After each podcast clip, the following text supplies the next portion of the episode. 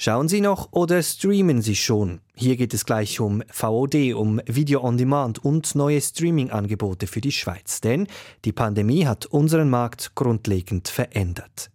Wir sprechen über neue Anbieter, neue Zahlen und neue Chancen für die Schweizer Filmbranche. Das ist der Medientalk und einmal pro Monat beschäftigen wir uns hier ausführlich mit dem Medienplatz Schweiz. Uns gibt's auch im Abo, in jeder Podcast-App, Stichwort Medientalk. Mein Name Salvador Atasoy. SRF4 News Medientalk. In den vergangenen Wochen kam ordentlich Bewegung in diesen Streaming-Markt. Mit OnePlus hat nämlich ein großer Schweizer Verlag nun ein eigenes Streaming-Portal gegründet. Bedenkt man, dass die Swisscom ihr Angebot mit Blue Play massiv ausbaut und die SAG bereits seit einem Jahr mit PlaySwiss mitmischt, Rechnet man dann noch dazu, dass der Markteintritt von Disney Plus noch gar nicht so lange her ist und dass es ja noch Amazon Prime und natürlich Netflix gibt, dann könnte man meinen, in der Schweiz hat so eine Art Streaming War begonnen. Einer, der offenbar Made in Switzerland für sich entdeckt hat, aber dazu später mehr. Ich glaube, am Anfang steht eine wichtige Frage. Eine Frage, die wir im Verlauf dieser Sendung aufzufächern versuchen, nämlich wie sehr hat die Pandemie die Karten im Bewegtbildmarkt neu gemischt? Vielleicht ein paar Zahlen dazu. Noch dominiert hierzulande der lineare TV-Konsum, sprich im Schnitt schaut eine Person noch rund ein Dreiviertel Stunden Fernsehen pro Tag. Dahinter folgt der größte Anbieter von Video on Demand, noch mit viel Abstand, aber massiv ausbauend durch die Pandemie, YouTube. Die meisten dachten jetzt wohl an Netflix. Nein, es ist YouTube mit 14 Minuten pro Kopf und Tag. Dahinter folgt Netflix mit 7 Minuten. Stand heute hat eine Umfrage zufolge bereits knapp die Hälfte der Menschen in der Schweiz ein Netflix-Abo und jeder zweite Netflix-Abonnent hat im Schnitt noch ein zweites Bezahlabo für einen Streamingdienst. Oder anders gesagt, während der Pandemie haben die Abozahlen von Netflix bisher allein in der Schweiz um schätzungsweise eine Million zugenommen, vor allem bei jüngeren Menschen. Die Zahlen der IGEM, der Interessensgemeinschaft Elektronische Medien, zeigen, da ist etwas im Gange und das dürfte die Fernsehlandschaft wohl nachhaltig verändern, mit weitreichenden Konsequenzen. Nehmen wir das alles ein bisschen auseinander. Beginnen wir mit dem neuesten Player im Markt, mit OnePlus. Dahinter steckt CH Media, der größte Schweizer Privatfernsehanbieter. Zum Netzwerk gehört beispielsweise die 3-Plus-Gruppe, Bauerledig sucht zum Beispiel, oder der Bachelor, aber auch eine ganze Reihe von Regionalsendern oder TV24 mit Eigenproduktionen wie Ninja Warrior Switzerland. OnePlus setzt vor allem auf Made in Switzerland, will sich also mit Schweizer Produkten von den Großen unterscheiden. Roger Elsner ist Geschäftsführer Entertainment bei CH Media. Klaus Bononomi hat sich das mit Made in Switzerland erklären lassen. Wir werden äh, neu auch äh, sogenannte Originals produzieren, das heißt äh, Inhalte, die wir äh, dediziert für die Streaming-Plattform äh, produzieren. Unser kompletter Content-Output, wenn man dem so sagen will, ähm, an Eigenproduktion wird sich dadurch fast verdoppeln von diesem auf das äh, nächste Jahr ähm, mit der Streaming-Plattform. Also wir werden vermehrt und im Kern natürlich auf unsere Kernkompetenz die Schweizer Eigenproduktion setzen. Oder wenn wir uns nun diesen Markt anschauen, da sind natürlich einige schon präsent, also angefangen bei Netflix bis zu den anderen auch ausländischen Anbietern, Apple, äh, äh, Disney Plus ähm, oder auch Play Swiss und Blue TV von, von der Swisscom in der Schweiz. Also der Markt ist doch ziemlich, ziemlich eng. Also sehen Sie da eine gewisse Chance, dass Sie sich auch eine, ein, einen Platz sichern können? Ja, das tun wir. Die, die, die Chance sehen wir auf jeden Fall. Wir glauben, dass wir mit unseren äh, Schweizer Eigenproduktionsinhalten doch eine, eine leitende äh, Rolle im Schweizer Entertainment-Business haben. Das zeigen die äh, Abrufzahlen und Marktanteile, die wir im TV und auf unseren digitalen Plattformen heute schon generieren mit unseren äh, Inhalten. Und wir glauben, dass wir da äh, in eine gute Nische auch vorstoßen können im Streaming-Bereich, wo wir Inhalte anbieten, die andere so nicht anbieten. Wenn man sich äh, halt ein bisschen auch außerhalb der Schweiz umschaut oder weltweit, ist ja die Erfahrung zum Beispiel in den USA, dass die Leute vielleicht zwei, vielleicht drei Streaming-Abos lösen, aber halt nicht fünf oder sechs, auch wenn es fünf oder sechs oder zehn attraktive Anbieter hätte. Ähm, das heißt, sie, sie stehen schon unter Druck, dass sie zu den zwei, drei Führenden vorstoßen müssen. Also als ferner liefen äh, im Longtail werden sie wahrscheinlich äh, wenig, wenig Erfolgschancen haben. Ja, unter Druck zu stehen äh, ist unser tägliches Geschäft. Ähm, wenn Sie sich die hohe Free-TV-Dichte und Vielfalt in der Schweiz äh, vor Augen führen, dann ähm, äh, glaube ich, kennen wir uns damit bestens aus, uns im Wettbewerb äh, zu bewerben. Äh, es ist tatsächlich die Frage, ähm, letztlich, wie viele Abonnenten, ein durchschnittlicher Schweizer oder Ab Abos, ein durchschnittlicher Schweizer Haushalt äh, haben wird äh, künftig. Ähm, in Amerika, äh, Sie haben es angesprochen, ähm, da gibt es äh, äh, dazu erste Studien, ja, ähm, in, äh, in Europa auch. Wir rechnen mit ungefähr drei bis vier Abos pro Haushalt und selbstverständlich wird eines davon Netflix sein. Ja, wir äh, machen uns nichts vor an der Stelle und wollen auch nicht Netflix verdrängen. Wir glauben, dass wir ein äh, komplementäres, äh, gutes Angebot neben Netflix äh, sein können, dass wir da quasi der lokale Streaming-Hero sein können. Und da zeigen äh, internationale Beispiele wie Videolands in äh, den Niederlanden oder wie RTL Plus in, in Deutschland oder wie Sisplay in, in Frankreich, dass das funktioniert oder dass das funktionieren kann und dass äh, lokale, äh, starke ähm, private Anbieter sich durchaus auch im äh, On-Demand, im Streaming-Markt behaupten können. Und insofern gehen wir äh, da selbstbewusst in dieses Rennen sagt Roger Elsner, er ist Geschäftsführer Entertainment bei CH Media. Interessanterweise bewirbt auch ein anderer großer Anbieter, die Swisscom, ihre neue Streaming-Plattform Blue Play mit Made in Switzerland Inhalten. Dort geht man allerdings noch einen Schritt weiter und integriert die Angebote der Konkurrenz, also beispielsweise von Netflix, wie Malte Probst erklärt. Er leitet die Sektion TV bei Swisscom. Das ist, glaube ich, die große Aufgabe von so einer richtig großen Plattformen wie Swisscom und Blue TV zu sagen, wir bieten den Kunden das an, was sie gerne sehen wollen. Wir haben eine Partnerschaft mit Netflix. Wir haben sicher auch den Plan, als Aggregator zu funktionieren und ähm, dementsprechend Anbieter unseren Kunden zur Verfügung zu stellen oder den Zugang zu ermöglichen und richtigerweise auch dann die Inhalte in den Vordergrund zu stellen, die die Kunden interessieren, unabhängig von der Quelle. Ja, das ist, bedeutet im Hintergrund natürlich viele kommerzielle Verhandlungen, auch viele technischen, technische Spezialbauten. Jeder Anbieter macht das ein wenig ähnlich, aber das ist genau der ähm, Nutzen, den man aus einer Plattform wie Blue TV ziehen kann, zu sagen, der Kunde schaltet an, wir machen im Hintergrund die Arbeit. Die Kundin sieht das, was sie am liebsten sehen möchte. Das kann Stranger Things sein, das kann Bridgerton sein, äh, das kann Northwater sein von Blue Play. Darum geht es eigentlich, dem Kunden leicht und unmittelbar das anzubieten, was er oder sie gerne schauen möchte. Und wie sehen Sie die Entwicklung? Also eben, man hat, äh, also die Nutzung äh, gemäß IGM Digi Monitor zum Beispiel, die hat ja konstant zugenommen über die letzten Jahre, über, mit, dank Corona wurde es noch ein bisschen angefeuert. Denken Sie, diese Entwicklung wird so weitergehen oder ist dann nicht doch der Markt irgendwann mal gesättigt und äh, ja, wenn ich dann vier, fünf Streaming-Dienste äh, habe, also mehr kann ich ja gar nicht schauen? Das sagen Sie, das habe ich vor zwei Jahren auch gesagt. Äh, manchmal wird man von der Realität überholt. Ich glaube, Marktbefragungen, die wir gemacht haben vor zwei, drei Jahren, haben genau das gesagt. Die Kunden sagen, ein, zwei Dienste, nur ein Bruchteil der Leute ist bei dreien. Heute hat sich das wieder komplett verschoben. Und das ist so eine Frage des Angebots und auch des Drives, wie viele Player in den Markt reinkommen, zu welchen attraktiven Angeboten und zu welchen Preispunkten halt auch. Ich denke, meine persönliche Meinung ist, das wird noch eine Zeit lang so weitergehen. Es kommen weitere Spieler in den Markt oder haben das angekündigt.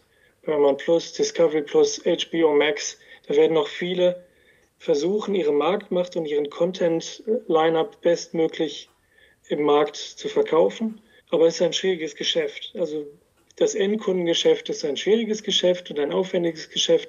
Und ich denke mal, nach einer Phase der Expansion dieser Player werden wir dann auch wieder eine Konsolidierung sehen.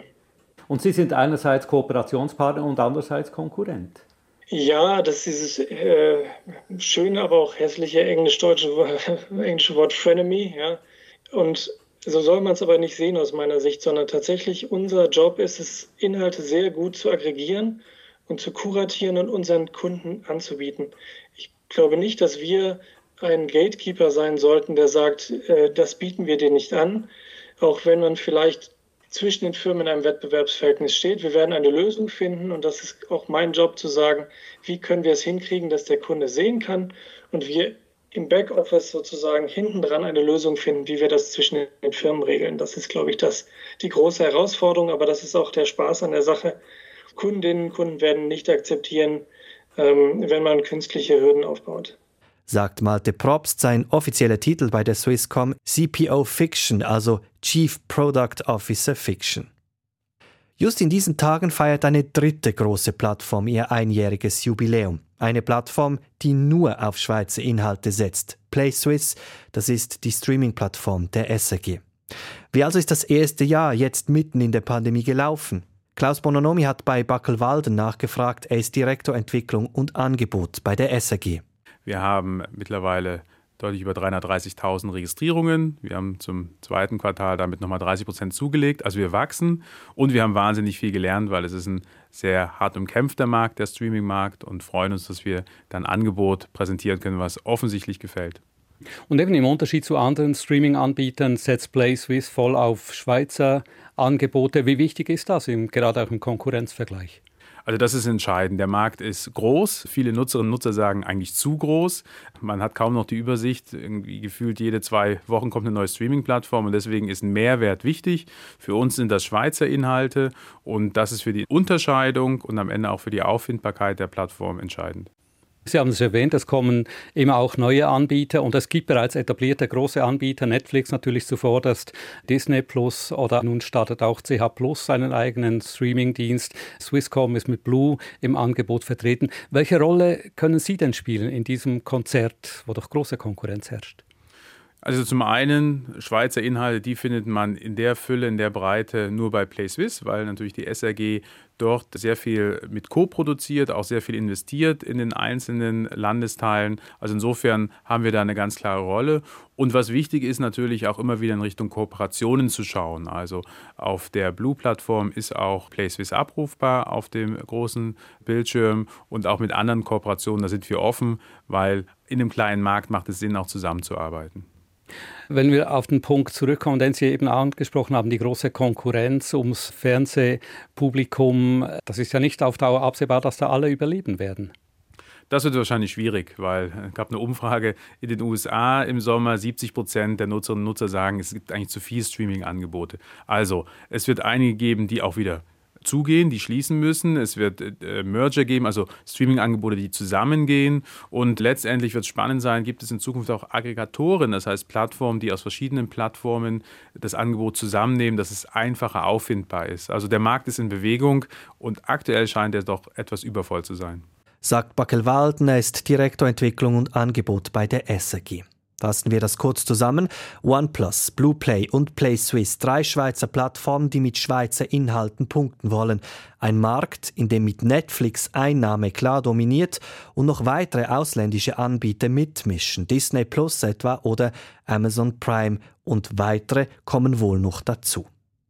Dazu kommen bereits jetzt hier in der Schweiz noch TV-Streaming-Anbieter wie etwa Wilma, Teleboy oder Satu. Anbieter also, die das Fernsehprogramm mehrerer Sender international und national zeitversetzt anbieten, ebenfalls als Video on Demand, also dann, wenn man Zeit hat zu schauen, die Sendungen nachschauen kann, was ja dann auch Streaming ist.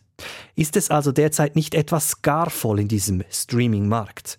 Darüber habe ich mit Bea Knecht gesprochen. Sie ist eine der Expertinnen weltweit, wenn es um Streaming geht, denn sie ist Mitgründerin und Mitprogrammiererin des Streaming-Anbieters Satu und heute Mitglied der EMEC, der Eidgenössischen Medienkommission.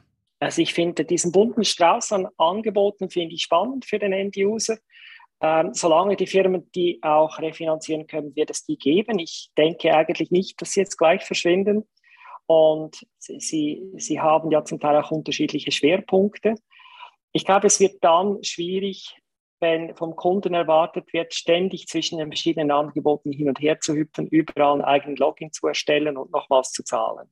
Daran glaube ich nicht. Also werden sich die Kunden entscheiden für eine Handvoll Angebote und die Angebote, die dann am häufigsten verwendet werden, idealerweise jeden Tag, die werden dann gewinnen. Man hat ein bisschen den Eindruck, die Pandemie hat dem Streaming so einen, einen, einen Schubs gegeben, einen entscheidenden.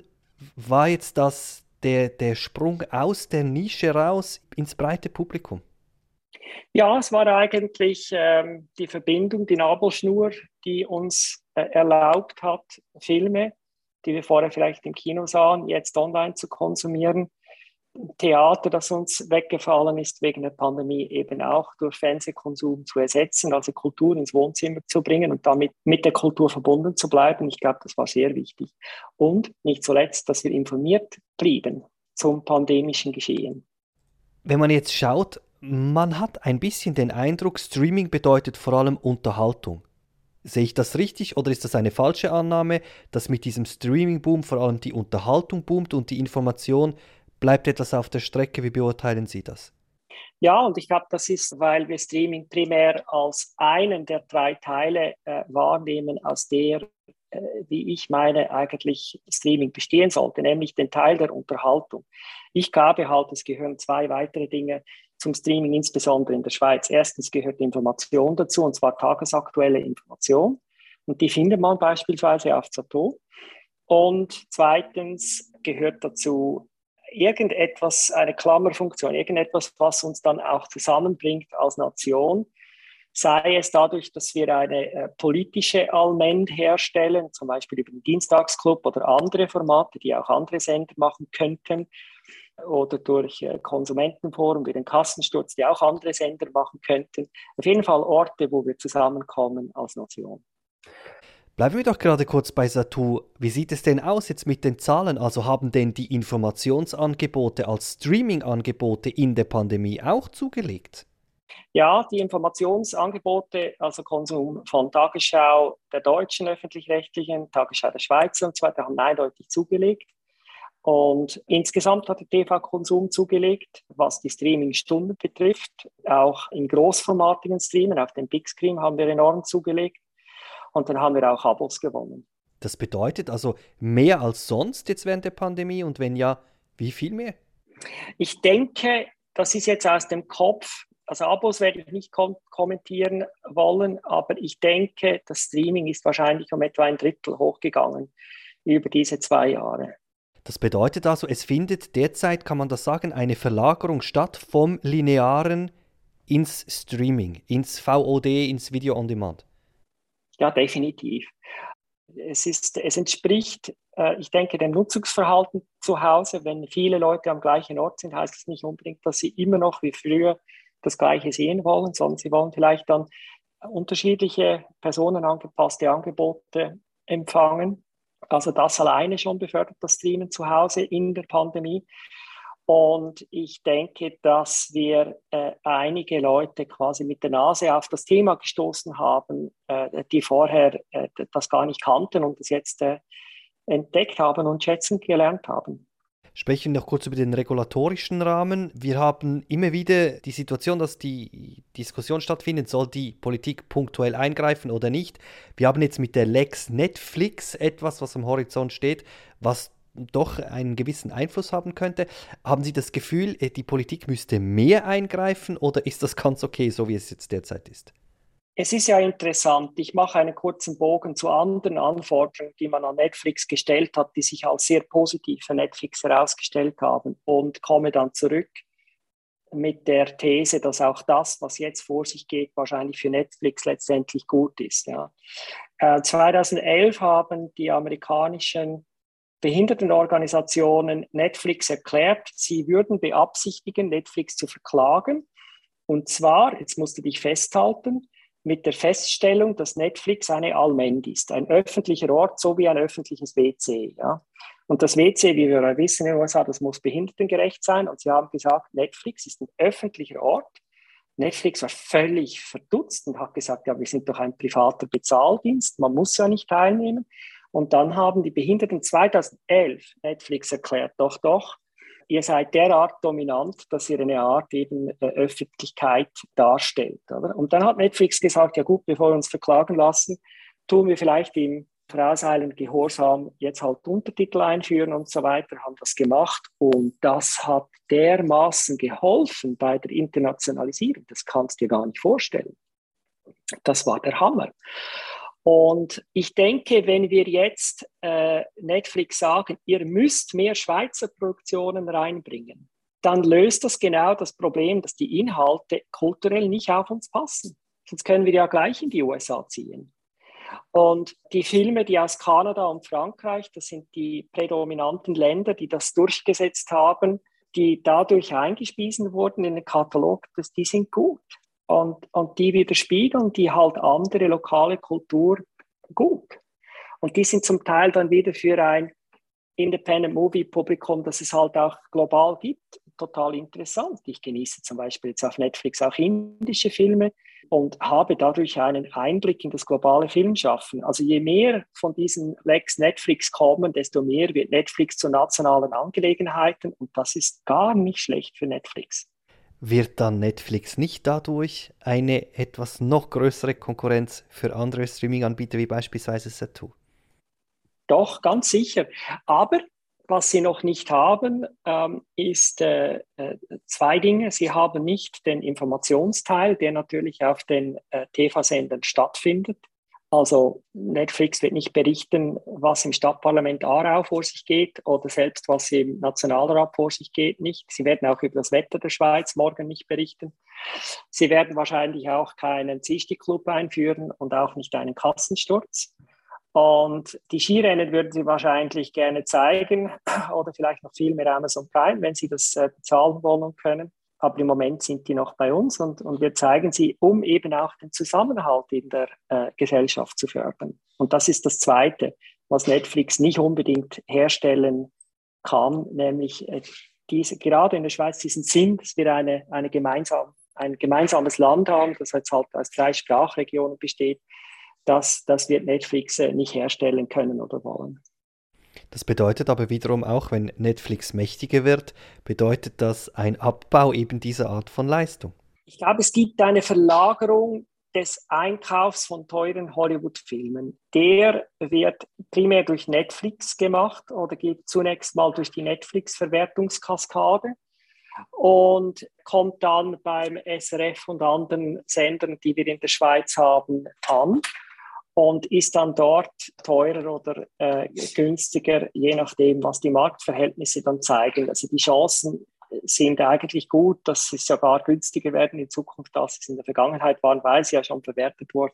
Aber sicher wird der Kunde dann sagen, ja gut, jetzt kommt der James Bond am Dienstagabend auf SRF, ich habe ihn halt schon gesehen. Und deswegen wird sich das Fernsehangebot etwas mehr ausrichten müssen auf, auf Information und auf die Produktion von äh, Dingen, die uns zum Zusammenhalt bringen, nämlich zum Beispiel äh, diese Sendung Bidelüt oder eben äh, äh, Sportereignisse, die, die, uns als Nation zusammenbinden. Sagt Bea Knecht, sie ist heute unter anderem Mitglied des Verwaltungsrates von Satu. In der Schweizer Streaminglandschaft stehen die Zeichen also gerade auf Veränderung. Das hat weitreichende Auswirkungen beispielsweise auf die Inhalte. Wir haben gleich drei große Schweizer Plattformen, die mit Made in Switzerland punkten wollen. Dazu kommt die erwähnte Lex Netflix. Das Parlament hat diesem Gesetz zugestimmt. Jetzt ist die Frage, ob es zu einem Referendum kommt. Die Lex Netflix steht also am Horizont, ist aber noch nicht Tatsache. Der Kern dieses Gesetzes ist sehr simpel. In der Schweiz gibt es eine Investitionspflicht für den Schweizer Film. Diese galt bisher nur für Schweizer Filmanbieter, also beispielsweise für die Kanäle von CH Media. Nun soll diese Investitionspflicht ausgeweitet werden auf ausländische Anbieter wie Netflix. 4% des Umsatzes, der in der Schweiz gemacht wird, soll künftig wieder ins Filmschaffen hier zurückfließen. Eine kleine Rechnung dazu. In der Schweiz gibt es also schätzungsweise rund 3 Millionen Netflix-Abos, Umsatz und dann 4% davon plus dieser Boom dann bei den Streaming-Anbietern im Allgemeinen auf dem Schweizer Markt. Also was bedeutet das jetzt alles für die Schweizer Serien, für die Film- und für die Produktionsszene? Ich habe bei Michael Sennhauser nachgefragt, er ist unser langjähriger Experte fürs Schweizer Filmschaffen. Ganz grundsätzlich kann man sagen, müsste das eigentlich eine positive Entwicklung sein in den Augen der Filmemacherinnen und Filmemacher. Ein großes Problem der letzten Jahre war, dass die Kinos in der Regel komplett überfüllt waren. Die Filme, die laufen nicht mehr so lange wie früher, sie müssen schneller Geld einspielen, die kommerziellen Filme besetzen viele Leinwände und für die Schweizer Filme waren meistens einfach nicht mehr genügend Kinos überhaupt zu haben. Das heißt, das Ausweichen auf Streaming-Plattformen, wie es nun während der Pandemie praktiziert wurde, hat sich eigentlich schon bewährt. Wer einen Film hat und den unter die Leute bringen will, kann das nun relativ einfach. Ein großes Problem bleibt bestehen, nämlich wie bewirbt man dieses Angebot? Und da könnten natürlich die, gerade die größeren Plattformen durchaus noch etwas mehr Anstrengungen unternehmen. Es reicht nicht, einen Film einfach auf die Plattform zu stellen. Man muss dafür sorgen, dass die Leute das auch merken ist es ja immer so, dass die Leute dann sagen, ja, Schweizer Filme, Schweizer Serien, das interessiert mich eigentlich nicht so. Bei Blue hat man den Film Platzspitzbaby neu ins Sortiment genommen und dort ist er nach eigenen Angaben aktuell der meistgeschaute Film. Lässt sich jetzt daraus ableiten, dass es eigentlich eine hohe Nachfrage nach Made in Switzerland gibt? Nein, leider ist das überhaupt nicht so. Also das Bundesamt für Kultur hat gerade vor zwei Wochen ein paar Zahlen veröffentlicht. Die Schweizer Filme finden auf den Plattformen, wo sie im Moment zu haben sind, vor allem auf den großen, eigentlich kaum Abnehmer. Das ist auch nicht weiter überraschend, weil es sich meistens um Filme handelt, die in den letzten paar Jahren im Kino gewesen sind. Wer die sehen wollte, hat sie wahrscheinlich gesehen. Platzspitzbaby ist eine Ausnahme. Der Film ist schon im Kino rasend gut gelaufen für moderne Verhältnisse. Also mit über 300.000 Zuschauerinnen und Zuschauern hat er eigentlich einen Wert erreicht, den kein Schweizer Spielfilm in den letzten zehn Jahren mehr so erreichen konnte. Er ist noch sehr präsent. Das Thema der offenen Drogenszene hat wahrscheinlich das Leben von vielen Menschen in den letzten 30 Jahren direkt oder indirekt berührt. Also Platzspitzbaby ist wirklich ein Ausnahmefilm und der hat auch deswegen funktioniert jetzt auf den Plattformen, weil eben viele Leute den im Kino sehen wollten und gar nicht dazu gekommen sind. Alle werben mit diesem Schweizer Content, wollen sich quasi als Juniorpartner neben Netflix mit diesem Made in Switzerland Label positionieren. Gibt es denn überhaupt so viel, dass man diese Nachfrage stillen könnte? Oder sagt man jetzt einfach, alle Plattformen zeigen sowieso mehr oder weniger das Gleiche?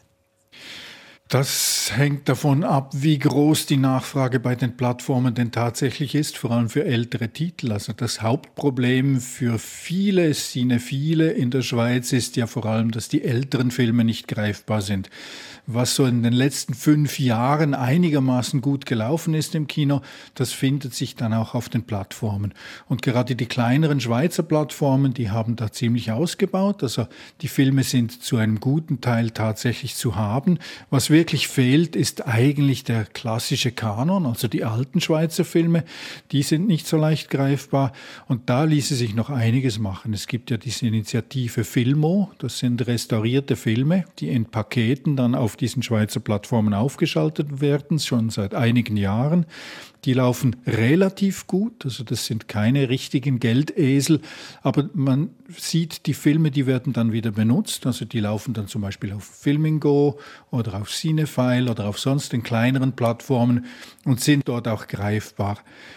Das Problem dürfte wirklich das sein, dass für die großen Plattformen nur jene Filme wirklich interessant sind, die schon im Kino gut gelaufen sind, die noch ein Echo haben, die sich einen gewissen Ruf erarbeitet haben. Die würden dann auch auf den Plattformen laufen, weil jemand schon weiß, was das ist und jemandem anderen sagen kann, ja, der ist jetzt da, den könnten wir mal wieder schauen. Achtung, fertig Charlie oder eine ähnliche Klamotte funktioniert bestimmt so. Und dann gibt es natürlich jetzt auch die SRG-Plattform, PlaySwiss. Und darauf sind jetzt auch viele ältere Filme wieder zu sehen. Das ist einerseits sehr erfreulich, andererseits gerade für die kleineren Plattformen natürlich auch wieder ein Nachteil. Also dass einzelne ältere Schweizer Filme, wie zum Beispiel ein Film von Alain Tanner, plötzlich auf PlaySwiss gratis zu sehen ist, den Filmingo oder Cinefile oder andere dann eben auch im Angebot haben, aber im Bezahlangebot, das ist nicht ganz einfach für diese Plattformen. Gleichzeitig muss man sagen, PlaySwiss ist eine Initiative, die höchst interessant ist, weil es eben ausschließlich oder fast ausschließlich um Schweizer Content geht, also um Schweizer Filme und weil PlaySwiss jetzt eben zum ersten Mal die Möglichkeit bietet, ältere und ganz alte Filme wieder zugänglich zu machen, so dass man auch weiß, wo man sie finden würde. Sprechen wir über die Filmschaffenden in der Schweiz. Am Horizont steht diese sogenannte Lex Netflix, kurz gesagt, also dass nicht nur inländische, sondern neu auch ausländische Streaming-Anbieter einen kleinen Teil des Umsatzes in Schweizer Produktion investieren müssten. Würde das für die Schweizer Filmschaffenden Entscheidendes ändern? Die Argumente für die Lex Netflix aus dem Filmkuchen waren eigentlich erstaunlich und erfreulich differenziert in den letzten Monaten. Die Diskussion hat sich ja über etliche Jahre hinweg erstreckt. Es ist nicht neu, diese Abgabe ist auch immer wieder heiß diskutiert worden und ist auch jetzt wieder politisch umstritten. Aber es geht den meisten Filmemachern gar nicht so sehr um zusätzliches Geld. Also diese vier Prozent, die da tatsächlich dann zusätzlich zur Verfügung stehen könnten, die sind nicht wirklich entscheidend. Entscheidend ist für die meisten, dass damit der Zugang möglicherweise leichter werden könnte. Wer bisher in der Schweiz eine Serie machen wollte, musste ausländische Partner finden oder mit der SEG zusammenarbeiten oder gleich ins Ausland gehen, wie etliche Nachwuchsregisseurinnen und Nachwuchsregisseure gezeigt haben. Also wer professionell für ein internationales Publikum arbeiten wollte, war in der Regel in der Schweiz abgeschnitten, weil der Zugang zu diesen Plattformen gefehlt hat. Also die Hauptidee hinter der Lex Netflix, so wie sie von der Filmszene portiert wurde, ist, Zugang zu diesen Plattformen. Es geht nicht in erster Linie um das Geld, also diese vier Prozent ist im Vergleich zu dem, was im Ausland an Abgaben gefordert wird, relativ bescheiden, aber es geht darum, das Tor offen zu halten und den Zugang zu finden für die Filmschaffenden, aber auch für die Filmtechniker und Filmtechnikerinnen in der Schweiz.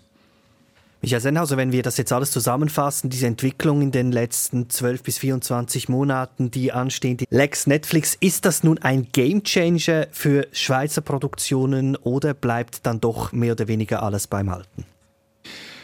Glaube, die Tendenz zum Streaming ist ganz grundsätzlich ein Gamechanger, nicht nur für die Schweizer Filmemacherinnen und Filmemacher, sondern global gesehen. Es, das sind massive Verwerfungen, die sich jetzt abgezeichnet haben während der Pandemie.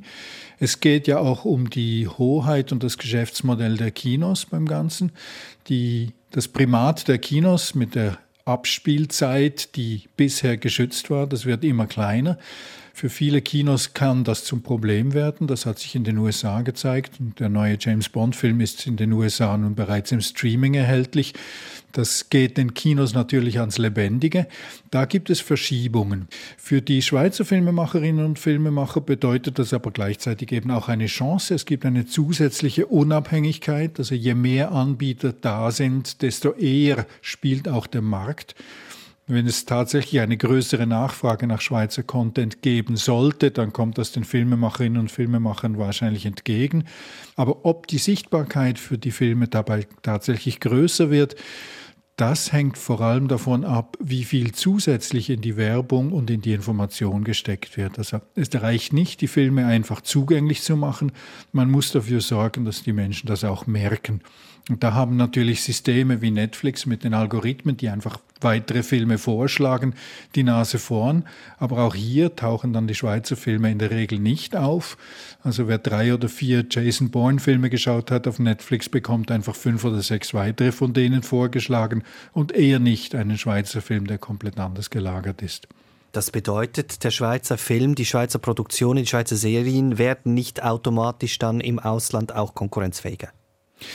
Nein, da braucht es schon mehr und da braucht es dann eben auch den Einsatz von größeren internationalen Plattformen. Also da sitzen natürlich viele Produzenten auch große Hoffnung in Netflix, weil Netflix gezeigt hat, eine Produktion aus Korea oder aus Mexiko kann plötzlich global interessant werden. Auch israelische Serien sind da Netflix plötzlich zu weltweiten Hits geworden. Ich glaube, diesen Effekt, den können wirklich nur die internationalen Plattformen erreichen. Die Schweizer Streaming-Plattformen, die sind weiterhin für die Schweiz interessant und für das Angebot hier.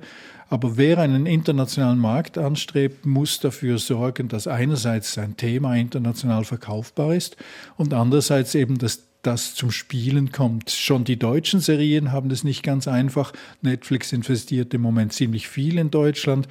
Aber die paar Serien, die mittlerweile auf Netflix zu sehen waren, die sind noch nicht so richtig zu globalen Hits geworden, wie zum Beispiel Squid Game aus Korea. Sagt SRF-Filmexperte Michael Sennhauser. Der Blick auf den Schweizer Streaming-Markt, das ist der Medientalk. Weitere Informationen zur Sendung gibt's online srf.ch-audio. Produktion und Moderation Salvador Atassoy.